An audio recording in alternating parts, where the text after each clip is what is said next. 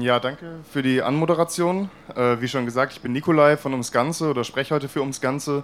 Wir haben diese schöne Broschüre geschrieben, die auch da vorne auf dem Infotisch liegt. Also wenn ihr ein Exemplar wollt, äh, könnt ihr euch das gerne mitnehmen, weil nicht alles, was ich heute erzähle, oder ich werde nicht im den Umfang der Broschüre heute gerecht werden können, aber versuche das ähm, heute grob zu umreißen in diesem ersten Blog. Genau, also zu Beginn werde ich erstmal so drei große Thesen umreißen, die prinzipiell die Weltordnung der Klimakrise umfassen und für uns auch Bezüge zum automobilen Kapitalismus ähm, aufweisen. Und zwar ist es, dass die ähm, globale äh, Ordnung der Klimakrise neokolonial ist, dass sie eine Klassengesellschaft ist und dass sie eine patriarchale Ordnung ist. Und was wir damit meinen, werde ich kurz ausführen. Um die neokoloniale Dimension der Klimakrise zu erklären, ähm, würde ich bei der Rolle der Sozialpartnerschaft in der BRD anfangen. Also die Sozialpartnerschaft ähm, meint so ein bisschen den politischen Versuch, einen Klassenkompromiss zwischen ArbeiterInnen und KapitalistInnen zu schaffen. Und der hat es historisch betrachtet tatsächlich geschafft, breitere Teile der Bevölkerung vom gesellschaftlichen Reichtum profitieren zu lassen und Lohnabhängigen dann so zumindest so ein kleines Stück Kuchen für die Füße zu werfen diese Beteiligung ähm, am globalen Reichtum oder am ähm, erwirtschafteten Reichtum findet aber nicht zu unwesentlichen Teilen äh, zu Lasten des globalen Südens statt. Also im Sinne von Europa fischt die Meere leer, lässt T-Shirts für Hungerlöhne nähen und so weiter und so fort. Und ja, wie ihr wisst, konnten halt auch trotz hart erkämpfter und formaler Unabhängigkeit ehemaliger Kolonien, koloniale Regime ihre Macht durch eben veränderte Vorzeichen aufrechterhalten. Und dieser Zustand ermöglicht es dann dem globalen Norden, also dann den Zugriff auf LohnarbeiterInnen und Natur auf der einen Seite und Absatzmärkte im globalen Süden auf der anderen Seite. Was es meint, ist, dass der globale Norden also Ressourcen im Sinne von Arbeitskraft und ähm, Rohstoffen exportiert und äh, importiert und fertige, Produ äh, fertige, Produkte in den globalen Süden im, äh, exportiert der globale Süden ist dann eben auf den Import der fertigen Produkte angewiesen äh, und muss wiederum seine Ressourcen exportieren.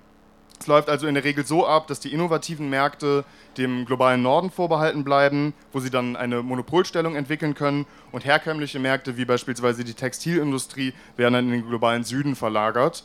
Ähm, und mit denen lassen sich halt eben wesentlich weniger Profite erwirtschaften. Und da herrscht dann halt auch eine tatsächliche Konkurrenz, anders als bei den globalen Norden, die halt bei denen sich halt der globale, der globale Norden die Monopolmärkte sichern kann. Dabei werden die Distanzen auch immer nebensächlicher und das eben nicht erst seit dem digitalen Zeitalter. Also wenn beispielsweise IWF und die Weltbank die Bedingungen für Entwicklungsgelder an die Privatisierung und Liberalisierung von Allgemeingütern koppelt und so dann beispielsweise der Regenwald den Profiten europäischer Unternehmen zum Opfer fällt, dann ähm, ist der Umstand, dass Güter auf den Ladeflächen von Containerschiffen und Lkw schnellstmöglich die ganze Welt erreichen können, dabei eine zentrale Säule eben dieser globalen Außenbeutungsnetze. Außerdem ist dabei wichtig zu sagen, dass Motorisierung eigentlich eine Grundlage für diese globale Verteilung von Arbeitskraft darstellt, ohne die wäre das gar nicht möglich, wie das heutzutage stattfindet. Das Kapital ist dann eben auf genau diese Logistik angewiesen, um diese globale Arbeitsteilung erst zu ermöglichen. Das heißt dann zum Beispiel auch, dass die deutsche Nationalökonomie darauf angewiesen ist, Arbeitskraft aus dem Ausland zu holen, die dann für unter dem Mindestlohn in Baracken zusammengefecht für die Fleischindustrie schuftet. Die globale Ordnung der Klimakrise ist aber nicht nur neokolonial, sie ist auch eine Klassengesellschaft. Wenn ich vorher beim Thema der Sozialpartnerschaft noch von der Beteiligung vom am gesellschaftlichen Reichtum gesprochen habe, dann muss dabei eigentlich klar sein, dass mindestens seit der Jahrtausenderwende diese Beteiligung prekär wurde. Also im Zuge des neoliberalen Umbaus von Staat und Gesellschaft wurden mit ständigem Verweis auf die deutsche Wettbewerbsfähigkeit ebenso Sozialstaatssysteme abgebaut, während dabei immer wieder auf Eigenverantwortung und Anreizsysteme gesetzt wird. Und bei einem Martini am schönsten Strand der Welt oder beim Rotwein in der Toskana, beim Yoga in der marokkanischen Wüste ist es dann noch einfach, auf die Leidtragenden dieses Umbaus zu schimpfen, weil sie abgepackte Tomaten kaufen. An dieser Stelle hilft dann vielleicht auch so ein kleiner Reality-Check. Die reichsten 1% der Weltbevölkerung verbrauchen 175 mal mehr CO2 als die ärmsten 10%.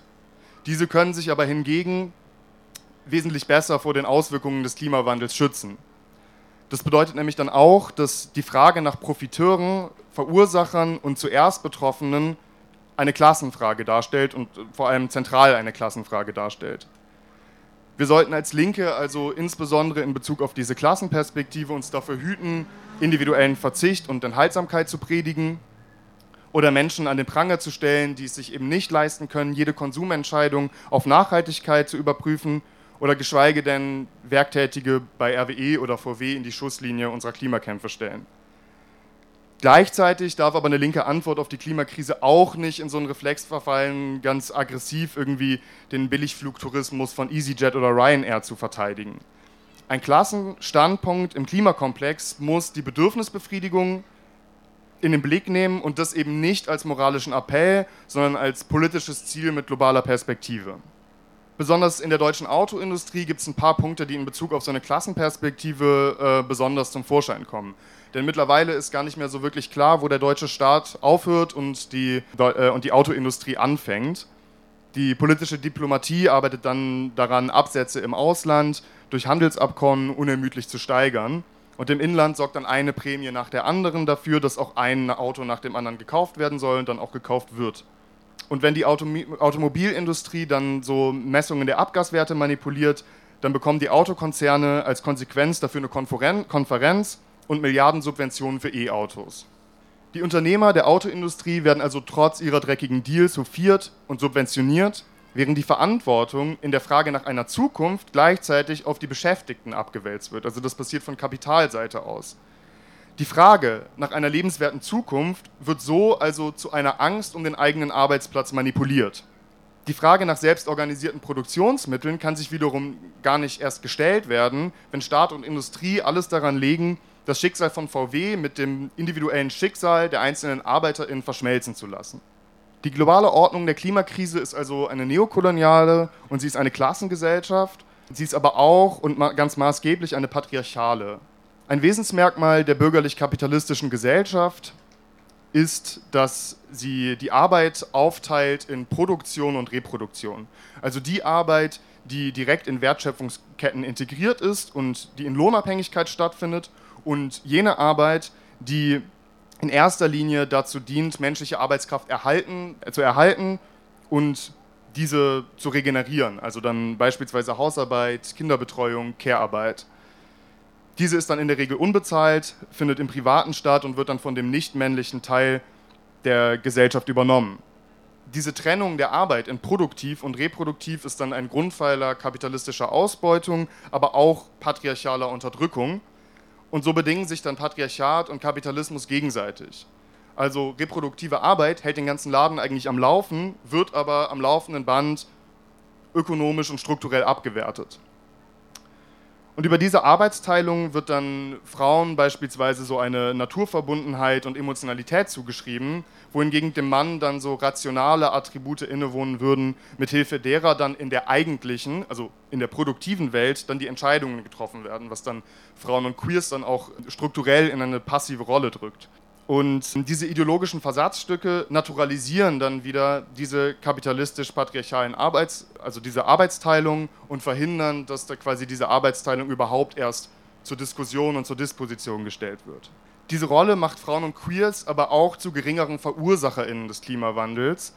Aufgrund nämlich eben dieser Teilung gibt es einen wesentlich geringeren Besitzanteil an den Produktionsmitteln, die sind aber trotzdem stärker von den Auswirkungen des Klimawandels betroffen. Also hier vielleicht ein kleines Beispiel. Frauen müssen im globalen Süden auf, aufgrund ihrer gezwungenen Sorgeverantwortung unter dann erschwerten klimatischen Bedingungen Nahrung und Wasser auftreiben oder Umweltkatastrophen zwingen sie zur Flucht, auf welcher sie dann seelischer, psychischer oder körperlicher Gewalt ausgesetzt werden. Gerade eben in Kämpfen, die feministische und klimapolitische Perspektiven zusammendenken, werden dann die neokolonialen, patriarchalen und klassenpolitischen Dimensionen des Klimawandels sichtbar und die Verschränkungen werden deutlich. Aber auch der stadtplanerische Ausdruck der automobilen Lebensweise steht in Beziehung zu patriarchaler Vergesellschaftung. Der deutlichste stadtplanerische Ausdruck der automobilen Lebensweise findet sich wahrscheinlich in den USA. Also die meisten werden es kennen, diese Bilder von Orten mit kilometerlangen Straßenzügen, gerahmt von gleich aussehenden Einfahrten, und die aber dann für Autos sind, aber nicht für FußgängerInnen. Auch in Deutschland wurde aber fleißig planiert, versiegelt und abgerissen, um Platz für Autos zu schaffen. Ganze Wohnblöcke mussten dann für den Traum der Stadtautobahn abgerissen werden und das zusätzliche Blech auf der Straße wird dann noch durch Pendlerpauschalen subventioniert. Aber die Frage ist ja, was materialisiert sich an diesem ästhetischen Eingriff auf den städtischen Lebensraum? Stadtplanung orientiert sich an einem männlichen Arbeitsverständnis. Für Reproduktion müssen hingegen Wege zurückgelegt werden, die durch den Autoverkehr eher erschwert werden. Das heißt, irgendwie der Fußweg zum Einkaufen oder zum Spielplatz führt in der Regel über mehrere Kreuzungen und stellt in der Regel auch darüber eine Gefahr dar, die ein solcher Weg in einer anders eingerichteten Gesellschaft nicht darstellen müsste. Man könnte also auch sagen, die autogerechte Stadt ist so mit die zu Asphalt geronnene Dominanz männlicher Lebensweise. Und ich würde da sagen, dass wir nur hoffen können, dass Aufkleber wie Fuck you Greta über dem Auspuff und Gruppen wie Fridays for Hubraum tatsächlich existieren, denn ihre, ihre, große, äh, ihre bloße Existenz ist Ausdruck ähm, davon, dass sich der automobile Männlichkeitskult durch die Klimabewegung bedroht fühlt. Jetzt will ich noch so ein paar abgrenzende Worte zu Klimapolitik als grüne Lifestyle-Religion verlieren. Ich finde, es ist ein krasser Ausdruck der ideologischen Integration jeder Einzelnen in den Kapitalismus, wie enorm viele Menschen, denen etwas am Kampf gegen den Klimawandel liegt, sich eben diesen Aktivismus nur als Konsumentscheidung vorstellen können. Eine Gesellschaft zu schaffen, die sich leisten kann, tatsächlich weniger zu konsumieren, ist halt keine Option im Kapitalismus und das wird sie auch nicht werden. Also wird weiter fleißig konsumiert und es werden neue Märkte geschaffen. Und dann ähm, ist das alte Spiel, was wir bereits kennen. Also es entstehen Sachen wie wiederverwertbare Kaffeebecher, Stofftaschen, Unverpacktläden, Elektro-SUV, nachhaltiges Bauen etc.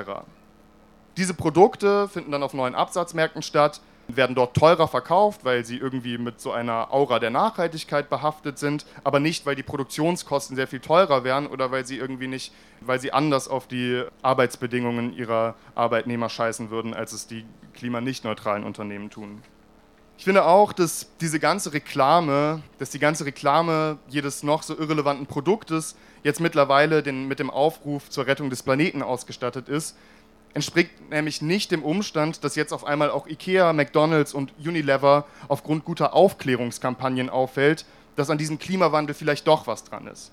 Ich meine, come on, es ist seit mehreren Jahrzehnten klar, dass wir rasend auf eine Katastrophe zusteuern.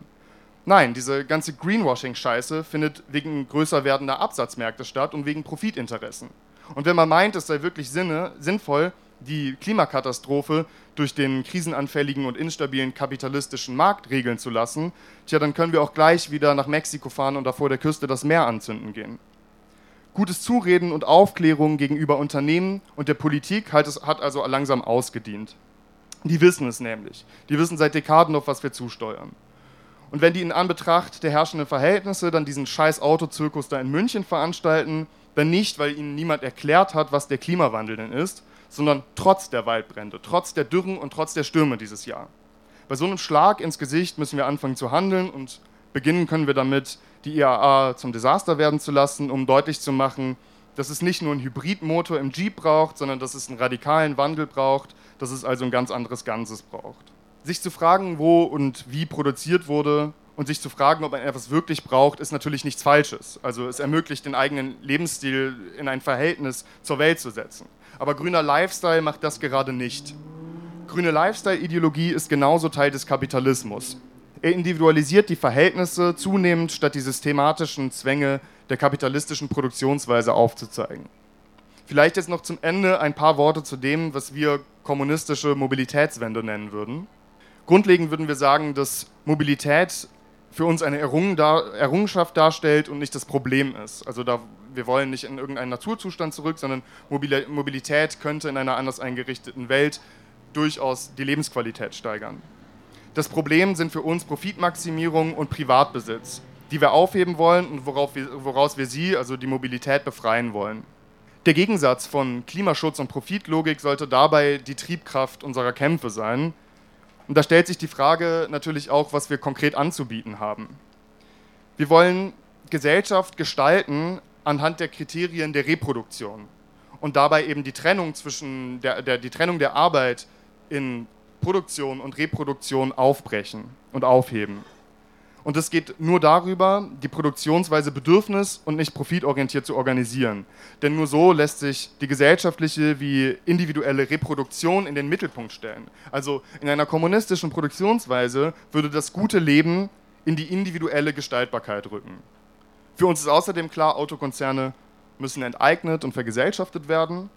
Und es geht uns dabei auch um den städtischen Raum. Also Städte müssten so organisiert sein, dass sie nicht nach der bestmöglichen Autobefahrbarkeit ausgerichtet sind. Da könnte man zum Beispiel das Beispiel von Konzepten von dezentralisierten Städten nennen. Also dezentralisierte Städte könnten zum Beispiel Wege verkürzen, indem man das Konzept des Stadtzentrums, in dem konsumiert wird, aufbricht und in einzelne äh, Viertel verlagert.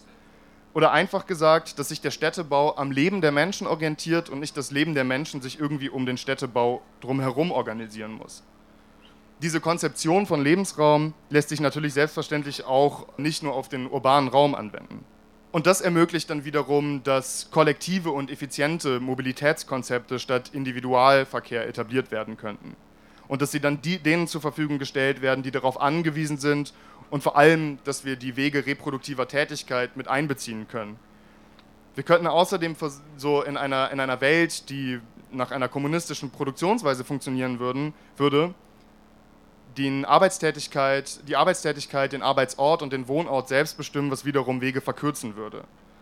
Natürlich wäre das bloße Verbot von Autos heute für viele Menschen eine deutliche Verschlechterung und wohl auch gar nicht durchführbar. Aber es geht ja auch gar nicht darum, oder es darf uns nicht darum gehen, den Menschen etwas wegzunehmen, sondern wir wollen ihnen was Besseres geben. Also eine Infrastruktur, die es ermöglicht, lebenswert, selbstbestimmt und klimaneutral mobil zu sein und vor allem über die eigene Zeit zu verfügen. Also die Zeit, die einem im Auto auf dem Weg zur Arbeit, auf der Arbeit und im Auto auf dem Weg von der Arbeit zurückgenommen wird. Klimaschutz und Soziales stehen im aktuellen gesellschaftlichen Diskurs oftmals gegeneinander und in einem Widerspruch zu, zueinander.